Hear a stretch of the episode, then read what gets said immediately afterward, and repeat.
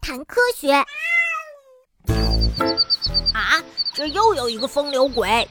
夏天，一只彩玉在江边的草丛里不停地扑腾着，它正围着另一只彩玉转个不停。只见它一会儿蹦到左侧，一会儿又蹦到右侧，时而又蹦到半空中，不停地抖动着尾羽，努力地吸引着对方的注意。另一只彩玉好像不耐烦的要离开，可这只彩玉没有放弃，依然锲而不舍地追求对方，祈求交配。瞧瞧，我就说嘛！但是你知道吗？这只闹腾不已的彩玉并不是雄鸟，而是雌鸟。啊，竟然是雌鸟啊！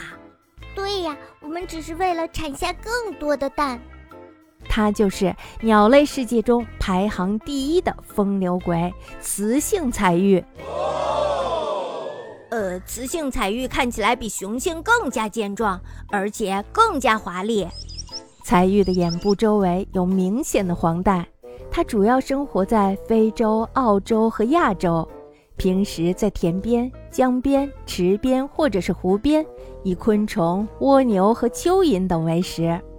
在鸟类的世界里，雄鸟通常比雌鸟要健壮，但是彩玉却恰恰相反。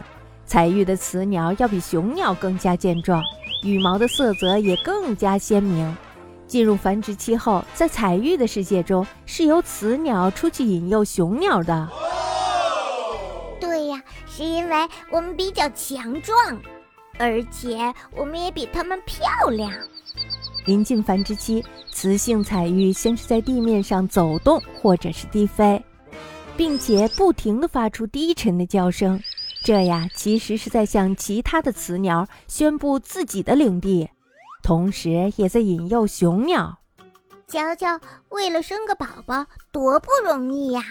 如果此时有其他的雌鸟在附近徘徊，原主人就会施以威胁，驱赶对方。但是，当心仪的雄鸟出现时，雌鸟就会像蝴蝶一样拍打着翅膀，围着雄鸟乱转，并且不停地发出求婚的鸣叫声。追求雄性可不是一件容易的事情。